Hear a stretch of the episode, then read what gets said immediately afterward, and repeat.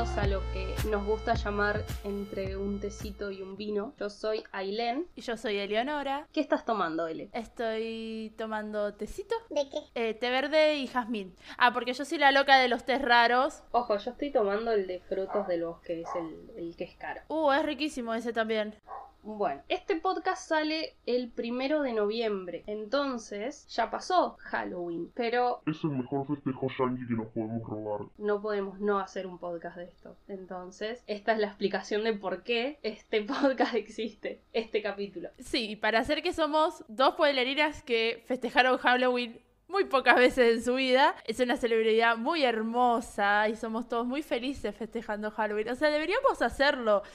No entiendo por qué esto de disfrazarse y salir a la calle y pedir caramelos no lo adoptamos y adoptamos la Navidad. O sea, Yo creo que hay que adueñarse de esta festividad, como ellos se adueñan de todas las cosas eh, latinas que creen que son suyas. Fin, totalmente. Me metí al señor Google y me llamó Wikipedia y me dijo que Halloween, Es una palabra que es de origen celta. que es fin del verano, wow. y que llegó a Estados Unidos y Canadá gracias a inmigrantes irlandeses. Ajá, no tenía idea. Yo, yo toda esa parte no la sabía. Lo que sí en, eh, sé es que coincide mucho con lo que es el día en que nosotros salimos, que es el primero de noviembre, el día de todos los santos, y que sigue después el día de los muertos. Tiene como toda una, una línea. Claro. Porque parece que un papa cambió el día de todos los santos al primero de noviembre por esta festividad. Qué raro los católicos. Chequeado en eh, Eh, Miami, me lo Miami me lo confirmó, confirmó. ¿no? Porque todo Sí, sí, sí, Wikipedia sí. Wikipedia, abajo te ponen fuente, Miami me lo confirmó. O sea. Exactamente. Entiendo que, que la tradición que a mí me contaban es que Halloween uno se disfrazaba para engañar a estas entidades que venían y para que no te llevaran. Después, obviamente, los evangélicos y todas las otras religiones, para no criticarlo solamente a uno, hablan de que es todo del diablo, es brujería y que en realidad los niños deberían vestirse de santos para salir el primero a regalar estampitas. Claro, y no me parece mal, pueden salir a repartir estampitas, pero también puede disfrazarse el 31, no pasa nada. Claro, totalmente. Bueno, vamos al, al tema disfraces. ¿De qué te disfrazaste? Yo me disfracé una sola vez, o sea, tengo recuerdo de haberme disfrazado una sola vez para Halloween, que fue cuando iba al instituto de inglés. Yo hice un solo año de inglés, este, en un instituto que queda a la vuelta de mi casa. ¿De tu abuela? Claro, de la casa de mi abuela es en la misma manzana. Y nada, salíamos a, a- O sea, yo tenía el recuerdo de ver a los chicos pidiendo caramelos, porque les avisaban a la casa de toda la cuadra eh, que iban a pasar los de Halloween si no podían tener algunos caramelos. Justo el año que yo me disfracé, no me acuerdo bien por qué, porque llovió o qué pasó, no pudimos salir a pedir caramelos, pero los de instituto pusieron bolsas de caramelo en todos los salones, entonces uno entraba salón por salón y agarraba caramelos. Yo me disfracé de lo más cliché de Halloween, Que es de bruja. porque toda la vida tuve debilidad por las brujas. O sea, me encanta todo lo que es la bruja, toda la- eh, todo lo que piensa la bruja que la quemaran en una época, o sea, me parecía Sí, fantástico. El concepto de bruja me parece maravilloso. Claro, tiene que ver mucho con una de las películas que elegí, porque es una de mis películas favoritas, que vamos a hablar más adelante. Nada, o sea, fue buenísimo porque nos disfrazaron, nos teníamos que disfrazar para ir a pasar el día completo dentro del instituto y teníamos que hacer eh, una especie de mural eh, de cartulina, de papel, o sea, de lo que sea, representando Halloween. Y el mío, que claramente hizo mi mamá, porque yo tenía 10 años y no sabía recortar prácticamente, quedó en lugar 7. O sea, creo que fue uno de los puestos más honoríficos de mi vida. Aplausos a Griselda, por favor. Y ganó ella y después se comió mi premio, obviamente, porque lo hizo ella. Está bien, yo hubiese hecho lo mismo. ¿Vos de qué te disfrazaste? No voy a robar tu anécdota porque es la misma. Instituto de inglés y pasear alrededor para que los vecinos te den dulcitos. Pero mi mayor disfraz fue Merlina de los Locos Que eh, te- debería hacerle una entrevista a Vivi en este momento para que me cuente bien cómo era el disfraz, porque yo puedo decir que era un tipo una camisa blanca con como un overol encima, pero de- cuando escuché esto me va a retar y va a decir no.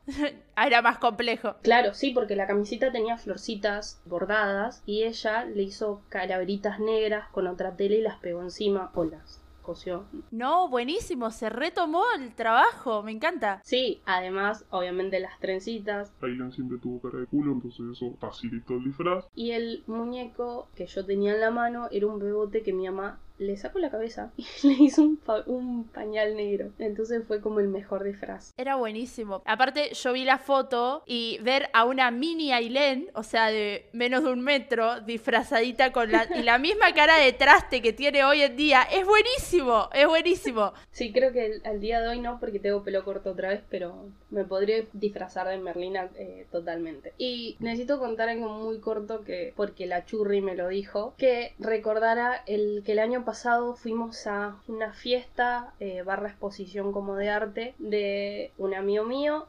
Todo terminó con un show de drags y tirándonos sangre que era azúcar con cosas raras y terminamos todas enchastradas y a ella alguien le lamió el brazo en el baño. Me dijo exactamente que cuente esas partes y yo estoy cumpliendo. Fue muy divertido, ¡Qué sí, nuestro disfraz fue un desastre totalmente. ¿Por qué? Porque no teníamos presupuesto, somos estudiantes pobres. Claro, sí, me acuerdo de eso. Me, había olvidado completamente de ese momento. Que de ahí salió tu escopeta de, de madera. Sí, eso estaba por decir, me acabo de acordar que lo mejor de eso es que mi papá me hizo una escopeta de madera y está en mi departamento.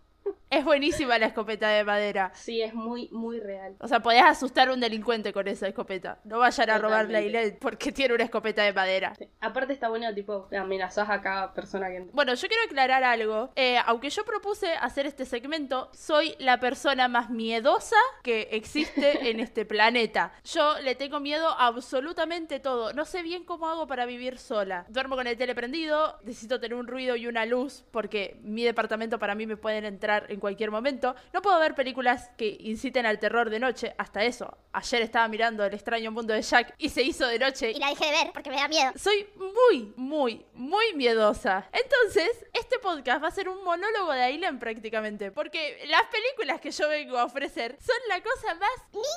Maricona del mundo. Está bien. Yo iba a, a, simplemente dar un asterisco a toda la gente que hace videos en YouTube, Instagram y TikTok que se maquillan. La verdad que es impresionante las cosas que hacen. Sí, totalmente. De las cosas que más me gusta a mí de esta época es ver la gente que tiene la capacidad para transformar su cara en una calavera. He visto a gente transformarse en Voldemort, en la... Ay, ¿cómo? no sé cómo se llama el personaje de las chicas superpoderosas. Bellota, burbuja, No, no. bombón. Las- No, es así. La- es como un demonio todo rojo. ¡Ah, el malo! Sí, sí, sí, sí. Que es la primera Bueno. imagen drag que nos dieron en Exactamente. la niñez. Me encanta. Pero nada, era eso. Y ahora sí, voy a arrancar yo solo porque tengo más cosas para hablar que él. Él, él vino muy humildemente a hacer este podcast. Voy a arrancar con la primera película, no la saga. Siento que la primera película, Rec, es la mejor de las otras, mejor no hablar. Es una película española del 2007 que en esa época se usaba la modalidad o tuvo esa costumbre de grabarse en primera persona. Con era una sola cámara que filmaba, entonces te daba esa sensación de que era más real. Y se trata de una reportera que sigue unos bomberos y van a. tiene una llamada de emergencia, van a un edificio que parece que hay alguien enfermo, que no saben qué pasa. Es un virus mortal, los aíslan muy adecuado a este momento. Qué bella película para ver en un contexto de pandemia. Totalmente. Empiezan a pasar muchas cosas raras. Está muy buena. Fue de las primeras películas que yo vi cuando miraba películas de terror. Y me anoté los dos directores solamente para dar créditos. Jaume Y Paco Plas. La verdad es que es muy buena película. La 2 es, la, es en el mismo momento, desde otro ángulo, que son dos pibitos que están tirando fuegos artificiales y se meten al edificio por error. Y suceden al mismo tiempo como otra visión. Pero el resto de las películas son horribles. Solamente Rec es la buena. No voy a decir que la voy a ver porque no va a ocurrir. Eh, no. La veré nunca. Acá viene mi lado infantil. Eh, la primera película que anoté, que es, es un error no hablar en contexto de Halloween de nuestra infancia con Disney y Halloween. Cuando arrancaba octubre y te daban una y otra vez los episodios eh, especiales de Hannah Montana, de Saki Cody, de los hechiceros Waverly Place, de Halloween. O sea, era excelente todo eso, que alguno que otro me daba miedo también, pero ese es otro tema. Y las películas. La película que yo anoté es Hocus Pocus o Abracadabra, cualquier nombre es válido, del el gran director Kenny Ortega, que Como sabrán, dirigió High School Musical las tres. y la saga de Descendientes. Pero eh, puede ser esta también como puede ser Brujillizas. O sea, a mí me gusta más estas, pero tengo el recuerdo de haber visto como las dos mucho. Pero bueno, Hocus Pocus, protagonizada por Beth Miller, Sarah Jessica Parker, Katie no sé bien cómo se dice su apellido, creo que es Nahaimi, no estoy completamente segura, que hacían de las hermanas Anderson, las hermanas brujas. Todos sabemos de qué trata Hocus Pocus, no voy a, no voy a contar demasiado porque es una película excelente. A mí lo que me sorprendió mucho es que es del 93. Este año se están cumpliendo 27 años de la película. Y otro dato random que tengo sobre esa película es que no se estrenó en Halloween, se estrenó en julio del 93. No fue una película especial eh, Halloween. Y eh, bueno, acá Argentina llegó en enero del 94. El dato ese random, cuando se estrenó, lo subieron en un TikTok que la estrenaron porque en, la época de Halloween se estrenaba otra película y no querían que compitiera con ella, pero no me puedo acordar cuál es. Ah, no vi el TikTok ese. No, eso lo leí en el otro lado, pero solamente me tiraron ese dato, como un dato particular. Y Beth Miller hace poco, Beth Miller hace de la bruja colorada, de que está vestida de verde. Hace, eh, confirmó que va a haber una secuela. Disney va a producir una secuela con el mismo elenco. ¿Eso está bien o está mal? No lo sé, tengo sentimientos encontrados al respecto. Pero vamos a volver a ver a las hermanas Anderson juntas y eso me hace muy feliz. Así que no me voy a quejar. Puede ser muy buena como Toy Story 2 o puede ser muy mala como Mamma Mía 2. Tu siguiente película. Mi siguiente película es un 2 en 1. Es un libro. Psicosis de Robert, Robert Bloch de 1959. Es un libro que conseguí el primero y el segundo junto con un tercer libro en la primera feria del libro en Buenos Aires que yo fui y me salieron tres libros por 100 pesos. Y yo fui muy feliz y me acuerdo de ese dato. Porque mi cerebro acumula información basura. Igual es buenísimo ese dato. ¿Qué estaba el dólar 10 pesos? Eh, pues sabes que no sé. Eh, era 2014, porque fue mi último año acá. Y sí, más o menos. 16 debía estar, por ahí. Bueno, el libro es igual a la película.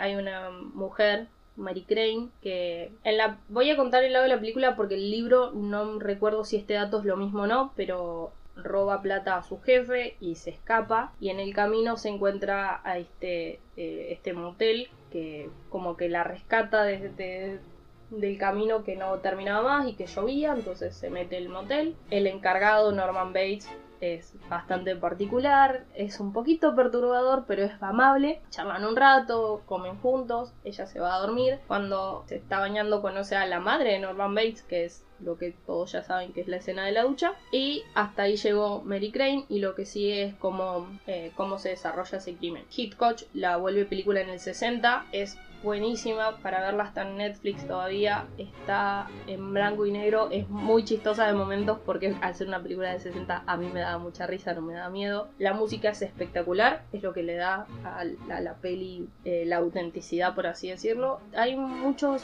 hay, hay muchos datos extra de, de la película que están en un documental también en Netflix para ver qué es toda la secuencia de la lucha, cómo fue contada por distintos directores, que está muy bueno. Esa película lo que tiene es que, por yo que no la vi ni la voy a ver probablemente, eh, lo que tiene es que es muy clásica al punto de que muchas series han representado esa escena. Sí, es que es cultura pop. Eh, entra ya en, algo que vos conoces. Vos conoces la escena de lucha, conoces la música, entonces ya sabes, no importa que no sepas entero de lo que va. No digo el, Totalmente. plot twist de la película, porque alguien que no la vio capaz que quiere verla y no, no saber qué pasa al final. Pero todo el mundo conoce qué pasa con esa madre, qué pasa con Norman. Es recomendable para vos, que te da miedo todo. Claro. Te, te da más miedo la música que lo que es algunas escenas. Por eso digo que la música es lo que le da el ambiente. Yo conozco la música de esa película porque de solo escuchar la música ya me quiero meter abajo de la cama. O sea, la música me da mucho miedo. O sea, me, me, me paranoiquea un montón. Yo soy muy fan del soundtrack de esta película y he llegado a esperar rendir con el soundtrack de esta película, entonces soy muy muy fan. Es que ya eso ya es una situación de terror, como para que encima vos le subes la música de esa película. Tenía que hacerlo. Mi segunda película tampoco da miedo, da miedo, da menos miedo que Hocus Focus, la verdad. La mayoría de la gente, incluyo mi compañera, se ha disfrazado de un personaje de esta película. Es, son los Locos Adams. Los Locos Adams, la primera, obviamente, la del 91, eh, está dirigida por, no lo conozco al director, busqué qué hizo, pero la verdad no lo conozco, Barry Son Sonnenfeld. En el 93 salió una segunda parte que actúa Christine Baranski, una actriz que yo amo, pero no es buena. La segunda parte es malísima. Pero la primera es como la presentación de lo que son los Locos Adams. A ver, hubo una serie antes, ya venía, la gente ya sabía quiénes eran. Pero Angelica Hoston como Morticia es algo hermoso que nos dio el siglo La pasado. serie es buenísima. Los que pudimos ver la serie en Nickelodeon cuando la daban de madrugada junto con otra serie así como que el padre era Frankenstein, la madre no sé qué era y el hijo era un hombre lobo. Esas dos series son espectaculares, eran maravillosas. Yo particularmente no miraba eh, Nickelodeon, no era muy fanática de ese canal, pero sí me acuerdo de haberlo pasado y que estén dando los locos Adams. Igual no lo dejaría, pues era figuras terroríficas. y mi yo niño no lo deja, no me lo iba a ver. Bueno, nada, un elenco excelente. La mayoría de los actores no son conocidos, salvo Angelica Hoston, Christina Ricci, que hacía de Merlina cuando era una niña, y Christopher Lloyd, que es el de Volver, al Futuro, que hacía el tío Fester. Es una excelente película para, si no la vieron, para reírse de lo fabuloso que son esos personajes. El guion está muy bueno, la música está muy buena, y nada, cada actor nació para hacer del papel que hizo, porque son excelentes todos. Y como dato random de esta película tengo que Tim Burton nos va a regalar una serie sobre los locos Adams. Se confirmó, todavía no hay elenco, no hay absolutamente nada. Me parece maravilloso. Mi siguiente recomendación es del 2019, es una película, se llama Midsommar o Midsommar, no, no, para mí se dice eh, de las dos maneras, la verdad es que no me importa tampoco cómo se dice, véanla, punto. Es excelente. No la vi, pero bien te lo resumo, así que sé de qué estás hablando. Bien, entonces, eh, sabemos que Midsommar es una festividad de celebración del verano que hacen en países de Suecia y de toda esa región y que se hace cada 90 años. Entonces la película se trata de una pareja un poquito disfuncional, un poquito que están para atrás y uno de los amigos los invita a todos a ir a esta festividad porque él pertenece ahí, él es de esta eh, comunidad donde se celebra. Y eh, Ali Aster, que es el director, proyecta toda esta película de día, no hay ningún momento que sea de noche y los momentos en que son de noche es con mucha claridad porque al ser verano casi no oscurece. Como la otra peli de Ali Aster, esta tiene un montón de mensajes ocultos, todo tiene un porqué y hacia dónde lo lleva. Si la viste una vez y la volvés a ver, le encontrás esas pequeñas cositas en que por ahí no te diste cuenta. La verdad es que es una película que la vieron en el cine la primera vez, los envidio muchísimo. Pero está buenísima, en Amazon Prime y si no, la gente que sabe utilizar lugares donde se descargan películas, bien por ustedes. Yo no lo sé. Totalmente. Bueno, lo que, lo que a mí me pasó con esa película es que vi la portada y dije, ¿qué onda? O sea, es una película que tiene todo lo que a mí me da miedo de las películas de terror, no lo tiene. Porque son todos espacios abiertos donde vos ves todo lo que está pasando alrededor y está, to- todo el tiempo está de día. Y le dije a Aileen como, la revería y Aileen me dijo, "Mm, ¿estás segura que quieres tomar esa decisión? Yo te haría verla, pero no sé qué soportarías. Yo no soporto nada. Es una película donde a donde van te- en realidad es una secta. Eh, es una familia que vive ahí en el campo y tiene ciertas normalidades de, de lo que hacen ellos. Que no quiere decir que esté mal, porque son sus tradiciones. Las tradiciones no están bien o mal. Pero eh, son muy particulares y todo eso sumado a, a los personajes es un combo medio raro para que vos lo veas, pero yo te obligaría a verla. No sé, no, no sé si la, la, la voy a ver en algún momento. El dato que vos tirarías y lo cual yo me acabo de acordar es que actúa Chidi de The Good Place, que en todo momento Sí. lo pensé como Chidi, pero en realidad no actúa de Chidi, obvio.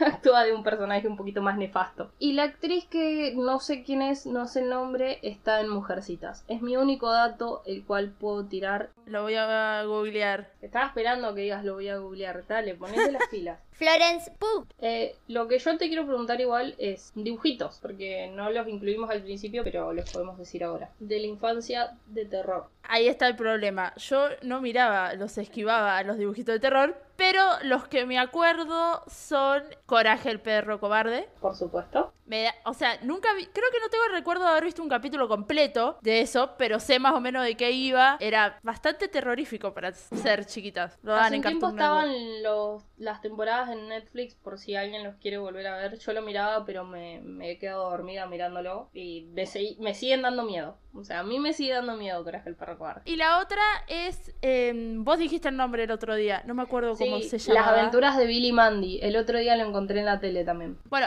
esa serie yo sí la miraba. O sea, he mirado un par de capítulos así y cuando se ponían medio turbio las cambiaba. Pero había unos capítulos que no eran tan turbios e ibas bastante bien. Era muy, muy, muy fanática del- de la parca. A morir. Me encantaba. Sí, se me hace súper raro que te haya dado tanto miedo ese dibujito. Yo no lo sentí nunca así como súper fuerte.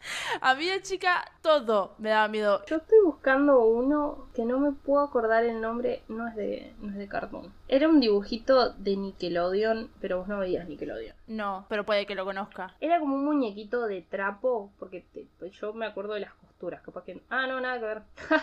ah, sí había algo como si fuese de trapo. Invasor Sim se llamaba. te- Ah, sí, lo vi alguna vez, pero no, no me acuerdo. Invasor Sim es la cosa que a mí más me daba miedo y no tengo memoria de qué se trataba. No sé qué era. Bueno, momento final de recomendación. Vamos a hacerlas alusivas a, a la fecha. Cedo el primer lugar. Bueno, yo voy a nombrar la única película de terror que vi en mi vida y que no me dio miedo. También, o sea, la vi el año pasado, no, el otro, el 2018 la vi. Y dije, para, ¿Me estoy transformando en alguien más maduro? ¿Por qué esto no me da miedo? me obligó mi hermano a, ver- a verla porque salía la segunda parte y quería ir a verla al cine. Es una película de 1978, se llama Halloween. El director es John Carpenter y nada, protagonizada por Jamie Lee Curtis, que es nuestra madre en Viernes de Loco. La película va, o sea, ahí de esa película sale Michael Myers, eh, no sé bien cómo se pronuncia el apellido, que es prácticamente, o sea, no voy a decir mucho porque se spoilea un montón de la película si no saben de qué va más o menos la trama y por qué está tan obsesionado con Laurie Strode, que es la que hace Jamie Lee Curtis. Básicamente el, el flaco tiene tendencias asesinas desde que es chiquito, o sea, te lo muestran al principio de la película que va y mata a la hermana de la nada. Pasan años de eso y te muestran como que al personaje de Laurie Strode, feliz y contento, llega Halloween y este hombre vuelve a matar. En el medio salieron muchas películas, creo que hay hasta Halloween 7, pero son todas horrendas, o sea, no reflejan para nada lo que es Halloween, no las dirigió el mismo tipo. 40 años después del estreno, decidieron hacer una segunda parte de Halloween, pero con la historia, siguiendo la historia original. La película, para que se entienda la primera, termina con Michael Myers encerrado en un psiquiátrico de máxima seguridad. Cuando arranca la segunda, te la muestran a Laurie Strode, 40 años después, esperando que ese tipo salga del, del psiquiátrico y la venga a buscar, porque ella sabe que va a salir. Y está muy preparada con muchas armas y tiene toda su casa armada, pero ella tuvo una hija y tuvo una nieta, que la miran como, what the fuck, ¿Qué te pasa? Cálmate, el tipo no se va a escapar. Claramente, el 31 de octubre de 2018, el tipo se escapa. Y por una serie de casualidades que solamente se dan en la película, el tipo recupera su máscara característica y está con todos los todo para salir a matar de nuevo. Dato de esta película, yo la fui a ver al cine, está muy buena, la verdad, la segunda parte. Ignora todo lo que pasó en el medio, o sea, no, no le hace, no hace mención a ninguna de las películas que se hicieron en el medio, es directamente desde las de desde la de 1978 a la de 2018. Y lo que me enteré es que este año hubiésemos tenido una tercera parte, Halloween, Halloween Kills, Kills. que se atrasó por la pandemia, para octubre del 2021. Y esa tercera parte va a tener una cuarta parte que se va a llamar Halloween, Halloween Ends, Ends. que supongo que por el, el título es la última que van a sacar, que va a salir en 2022. Que ya están las dos grabadas y preparadas para salir, pero nada, están esperando que se acabe el coronavirus. Es uno de los, de los asesinos más conocidos. Sí, sí, a mí me sorprendió un montón cuando me dijiste que ibas a recomendar porque no es algo que te relacione a vos particularmente. Voy a contar lo que pasó. Cuando le dije que iba a recomendar Halloween, se quedó pensando, yo, ¿qué, qué no conoces nada de Halloween? ¿Cómo no vas a conocer al asesino? Uy, la, la, la, la que da miedo de verdad. Sí, esa. No, que yo estaba pensando que era un musical. Perdón, perdón, no te quiero encasillar en personas que ven música. No te quiero encasillar, pero. Pero me haces encasillarte a veces. Sí, soy una persona que mira musicales. Pero es la única película que, de terror que vi. Este, es lo único que puedo recomendar. ¿Era esto o El cadáver de la novia?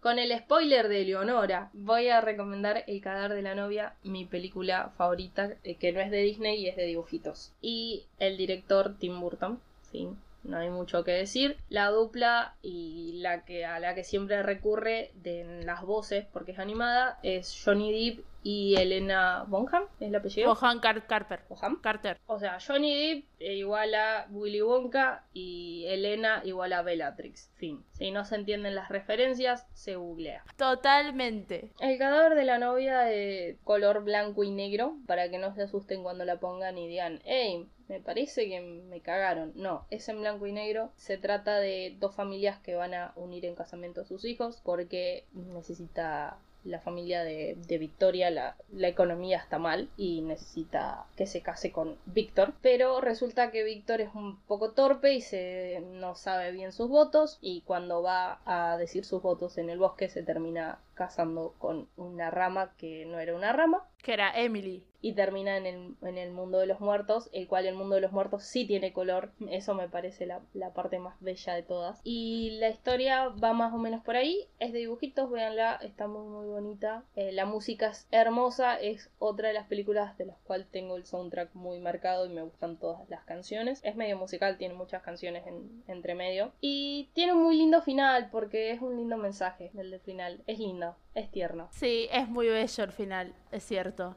Es muy bello, los dibujitos son muy bonitos. No tengo mucho para decir igual del cadáver de la novia, solo que la vean y que la disfruten. Y da menos miedo que el extraño mundo de Jack. La aclaración acá va a ser que no recomendamos El extraño mundo de Jack porque, primero porque él no la terminó y segundo porque yo siento que El extraño mundo de Jack es más para eh, la época de Navidad que de, que de Halloween o en el medio quizás. La podemos recomendar en Navidad.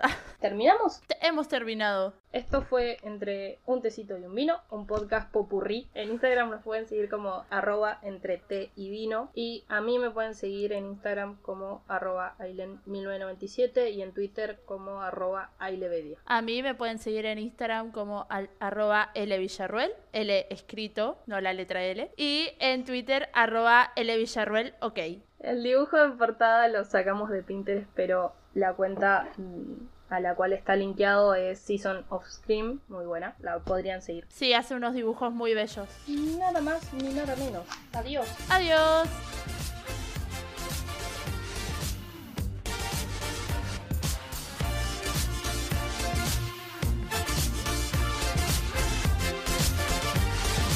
No respondo lo googleable, así se llama esto. Deja de incitar a la gente con tu odio hacia Nurs. Las secuelas pueden ser muy buenas nivel Toy Story 2 o pedorras nivel Frozen 2. Corta esto. No me acordaba de que ibas a hablar y dije, ¿qué? No. y ya me lo habías dicho. Ya habíamos hablado de esto, pero no puedo ser tan boluda. Dios mío, bueno, dale. Perdón.